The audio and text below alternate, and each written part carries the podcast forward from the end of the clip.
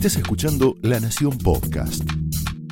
A continuación, Willy Cohen analiza la actualidad nacional, el rumbo de la economía y el futuro del país en Somos Nosotros. Señoras y señores, muy buenas noches. Bienvenidos a Somos Nosotros. Bueno, parecería que está funcionando mm, relativamente, funcionando el control de cambios, al menos en el sentido de haber frenado o contenido una dinámica muy peligrosa que teníamos a partir eh, definitivamente del resultado de las PASO, de la derrota del gobierno en las PASO, donde, bueno, como dijimos aquí muchas semanas,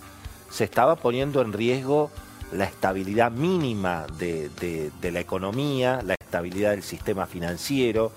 la situación de los bancos, eso ponía en peligro, desde luego, el calendario institucional. Eh, Argentina todavía tiene que celebrar elecciones, tiene que haber un presidente electo, tiene que terminar este mandato del presidente Macri como corresponde el 10 de diciembre.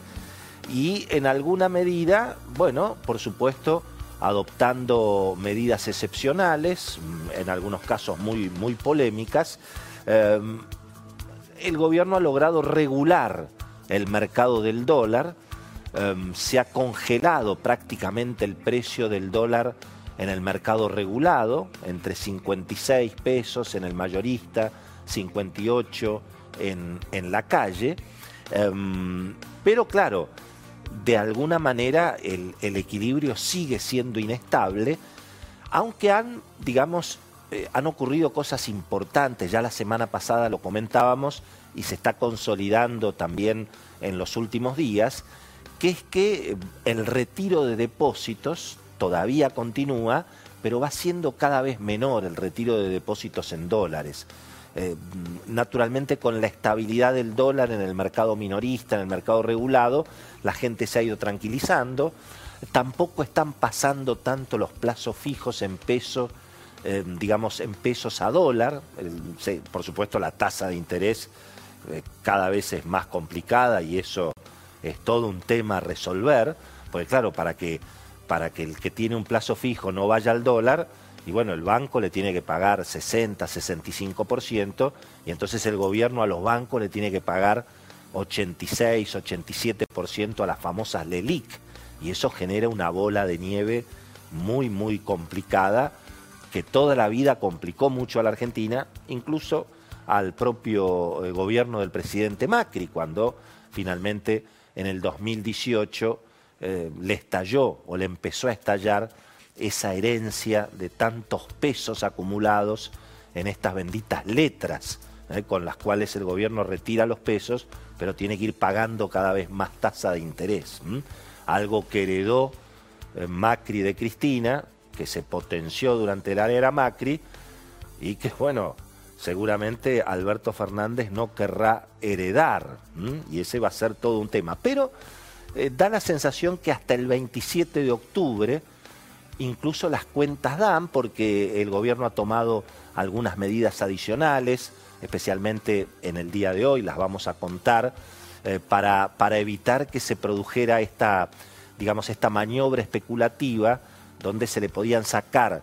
dólares al Banco Central a 58 pesos y después hacer el rulo con los bonos y vender eso a 63 o a 65 por supuesto acotado, no más que 10 mil dólares,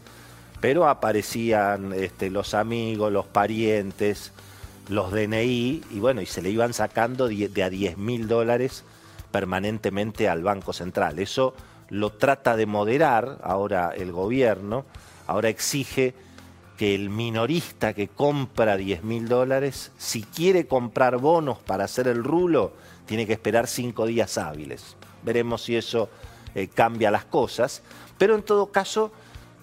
parecería como que hasta el 27 de octubre el stock de reservas, ya el gobierno no paga la deuda, eh, naturalmente em, también pisó la cantidad de pesos que hay en la economía, em, pero hasta el 27 de octubre parecería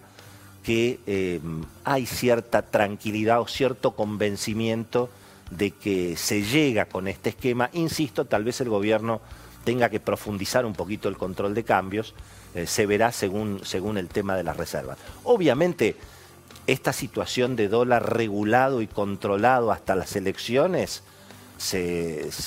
verifica, digamos, en, un momento o en un ambiente con medidas económicas eh, en alguna medida un poco anormales, porque no, no solamente hay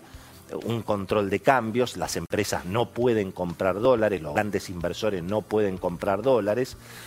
y al mismo tiempo los pesos están atrapados. El gobierno dejó de pagar letras en pesos, y bueno, esos son pesos que no pueden ir al dólar, y después está todo ese volumen gigantesco de plazo fijo, que no están atrapados, están libres, están disponibles, pero podríamos decir que están como narcotizados con esta tasa de interés cada vez más complicada para que obviamente no, no se vayan al dólar. Pero hay muchas dudas, hay muchos pesos, hay muchos vencimientos, el gobierno tiene que pagar vencimientos de bonos en las próximas semanas y lo que vamos viendo despacito es que tanto los grandes inversores particulares como las empresas, y bueno, despacito empiezan a saltar los controles cambiarios. Esto lo hemos visto toda la vida en la Argentina. Aparece el contado con liquidación, aparece el dólar bolsa y ya la brecha entre el dólar sin regulación y el dólar con regulación empieza a ampliarse. Ahí no hay pérdida de reservas, ahí no hay peligro, porque en el contado con liquidación el que pone los dólares es un privado que ya tenía los dólares antes. Pero eh, si la, digamos, si el dólar sin regulación, como costaba hoy, entre 63 y 67 pesos, se empieza a consolidar, y bueno, las expectativas inflacionarias aumentan, las expectativas de devaluación aumentan, no se puede bajar la tasa de interés. Bueno, son las complicaciones que hacen que este equilibrio sea evidentemente inestable y que por supuesto surjan naturalmente muchas dudas de qué puede pasar entre el 27 o 28 de octubre y eventualmente diciembre, haya o no haya, eh, en todo caso, segunda vuelta. Porque, bueno, es cierto que el gobierno pisó los pagos de la deuda, es cierto que el gobierno puso los controles de cambio, pero la tasa de interés que genera y genera presiones para el futuro, eso no está resuelto. Y de un lado están los casi 25 mil millones de dólares de depósitos a plazo fijo en los bancos y del otro lado están las benditas LELIC, que en definitiva se compran con la plata de los depositantes. Así que va a haber que tener mucho cuidado, naturalmente, con, eh, en la forma en que se desarme esta, esta cuestión. Pero parecería que eso va para después del 27. Así que se podría decir que finalmente el presidente Macri, bueno, ha tenido que tomar medidas muy polémicas, muy cuestionables, que seguramente no tienen que ver con su propia impronta, los controles de cambios, los controles de capitales, pero podríamos decir que en alguna medida se le perdona eso a Macri porque es imprescindible,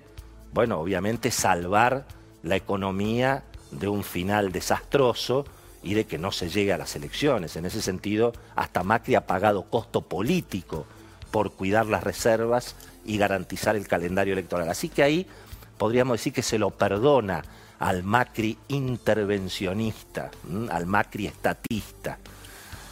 Pero hay algunas otras medidas que se están tomando y algunas otras decisiones que me parece que ahí se perdonan menos. Por ejemplo, lo que está pasando con el congelamiento del precio de las naftas.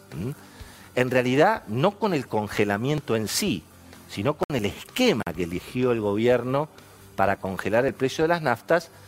que está poniendo en peligro, bueno, todo el boom de vaca muerta y sobre todo está afectando muchísimo a IPF. Esto ya no es un problema ni de las multinacionales, ni de la Exxon, ni de la Shell,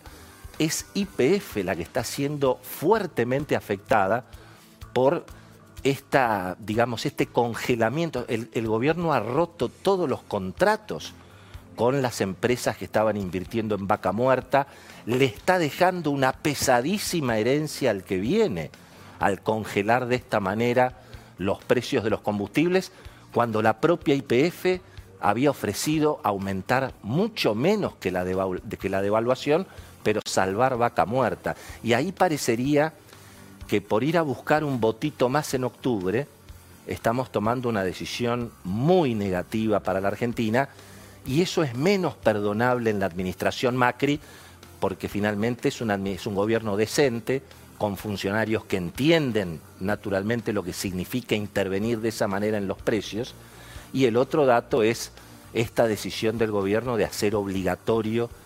el bono salarial para las empresas privadas, incluso con el presidente Macri hoy haciendo algunos comentarios tribuneros, casi para tirarle la tribuna en contra a los empresarios, ¿no?